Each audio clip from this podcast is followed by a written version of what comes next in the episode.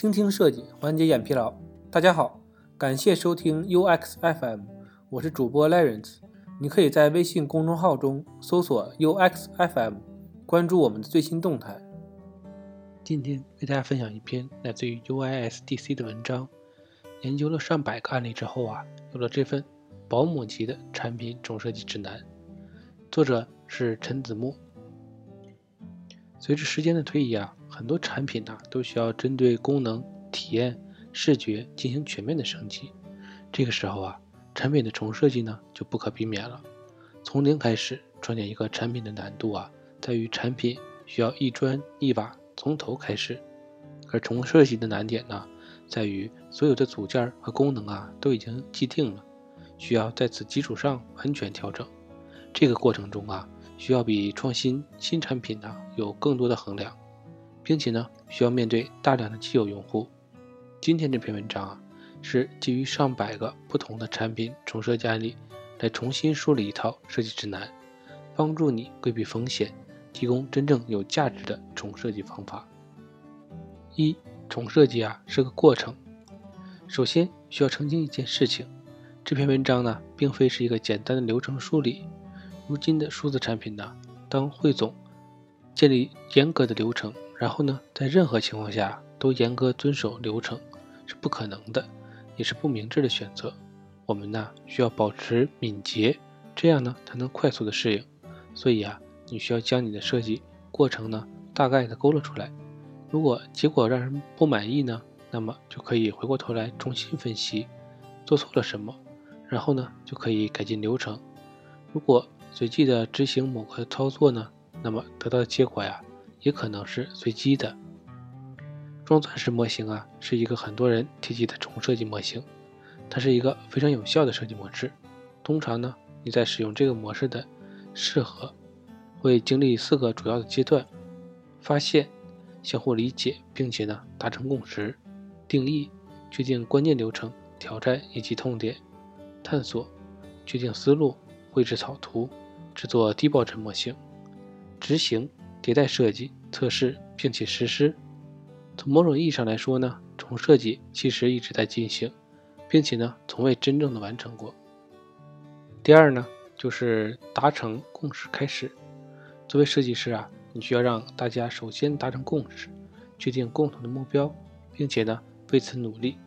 首先呢，与每一个利益相关者面谈，了解业务现状的状态，以及呢。重设计的目标以及实施时间范围，确定大家对于视觉功能、目标受众的期望，和开发者以及相关的知识团队进行面谈，也非常有必要，可以让你对于问题有更加深入的了解。但是啊，你的主要目标依然是用户。更具体的说呢，你需要对以下的内容保持浓厚的兴趣。为什么你选择这个产品而不是其他的产品？产品中你最喜欢的功能特性是哪些？产品中你最讨厌的部分是什么？在你开始着手重设计之前呢，你首先要搞明白是每个人都在做什么，用户啊为什么要这么做？这个过程中呢，善于思维导图工具的进行梳理，包括用户访谈的过程和内容。第三呢，不要把任何事情啊视作为理所当然的。你的目标啊是要倾听，并且呢捕捉每个人的想法，了解他们的主张，但是千万千万不要将这个呢视作为绝对的真理。最后啊，你需要将收集起来的内容啊重新整理，过滤其中的杂音，并且呢找到重点，并对此保持专注。第四呢就是界定工作内容，了解用户的方法呀有很多，但是呢不论怎样。你都需要借助同理心了解用户，梳理用户的历程，了解用户的价值观，对于重设计啊是有极大的帮助的。当然呢，我们也会谈及许多设计和功能上的细枝末节，但是呢，很有可能短时间内无法顾及到的。另一方面呢，用户画像呢，目前来看呢也是非常粗略，甚至是真的，在实际工作中啊，其实没有什么用处。相反呢。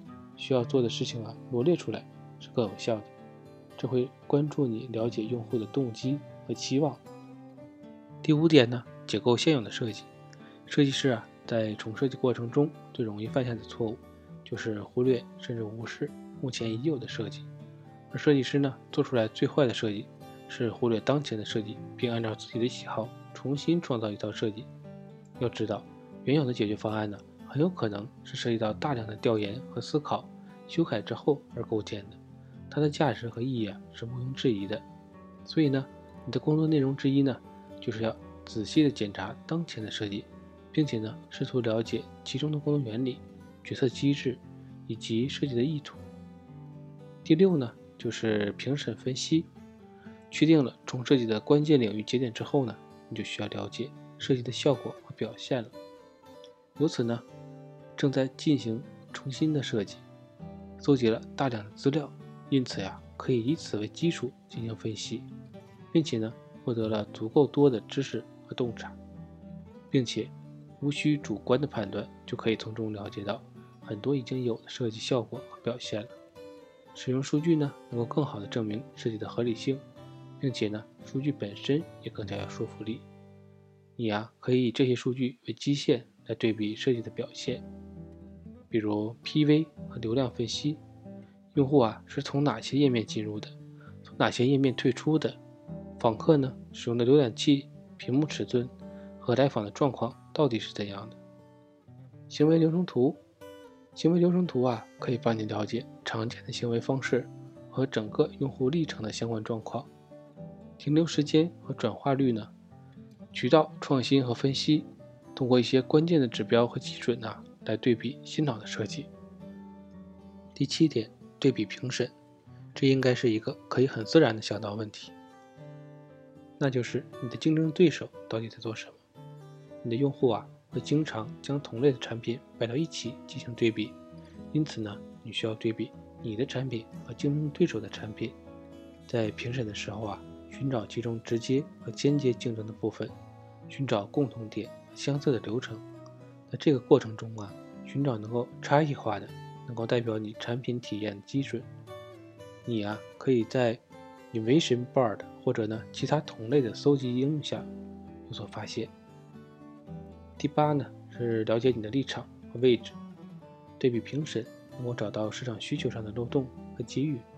如果你有足够多的时间呢，你甚至可以将整个对比评审的细节啊都列举出来，用表单或者矩阵的形式来呈现其中的核心关键，了解竞品的目标、功能和先进的程度、市场占有率以及收益状况，然后呢将你的产品置入进去，找到它所处的位置。这样呢，可以让你对这次重设计更加清晰。第九呢，跨出现有的领域去探索。对竞品的分析啊，永远不会带来新的想法和创新。当每个人呢都只是密切关注彼此的时候呢，你只能学习到通常被视作标准的东西。为了获得灵感呢，你应该走出现有的领域。有成千上百的用户呢和产品正在试图在不同的领域中解决类似的问题。寻找他们，了解他们，从中呢获得灵感是必不可少的。第十呢是确定关键问题的范畴，在确定了所有的信息之后呢，就可以开始基于现有的设计，开始识别关键的问题范畴了。从可用性问题到视觉流程错误、不一致的点、错误的模式以及尚未找到的缘由未知错误，将这些问题啊都逐一列出来。十一。找到改进的契机，一旦发现问题啊，下一步就是发现问题，并且呢，找到解决方案。在这个过程中呢，之前做的对比评审，以及呢跨领域的探索，会给你不少的启发。一定呀，要善用这两个环节所获得的信息。十二，控制好性价比，列举出问题呢，并且逐一寻找解决方案，是一个非常好的解决方案。但是啊，你需要控制好事情的优先级。我们需要知道哪些目标是更重要的，哪些更更容易达成。我们需要确定我们解决的每一个问题，到底给用户带来了附加价值有多高，我们改版的可行性啊多强。通过这样的衡量呢，选取优先级高的，对于用户价值高且可执行性强的部分优先完成。在理想的情况下呀，我们要关注四象限的。右上角的部分。十十三呢，好设计啊是最为难得的，没有完美的设计，每个设计啊都会有改进的空间。要想达成出色的用户体验呢，总要付出巨大的代价。在本就非常不错的体验中啊，继续进行微不足道的提升和改进，所需要付出的投资啊，要比处理那些原本糟糕的设计所付出的代价可能会更高。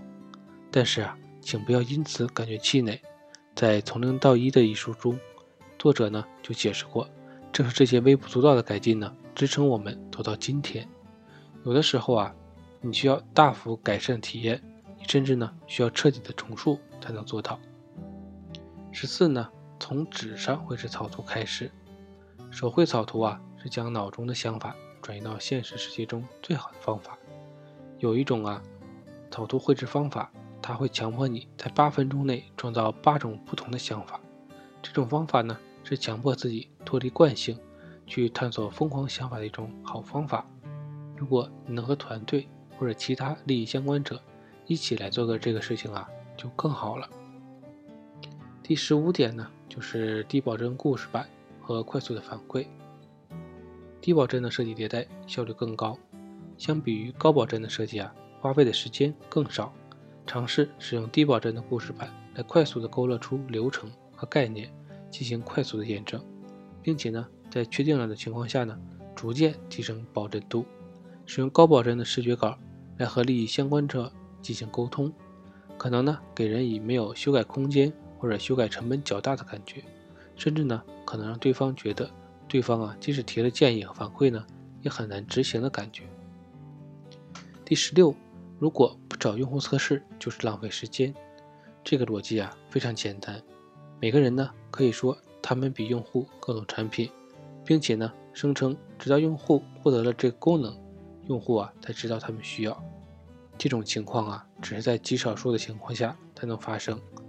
别忘了，你所做的一切啊，都是为用户做的。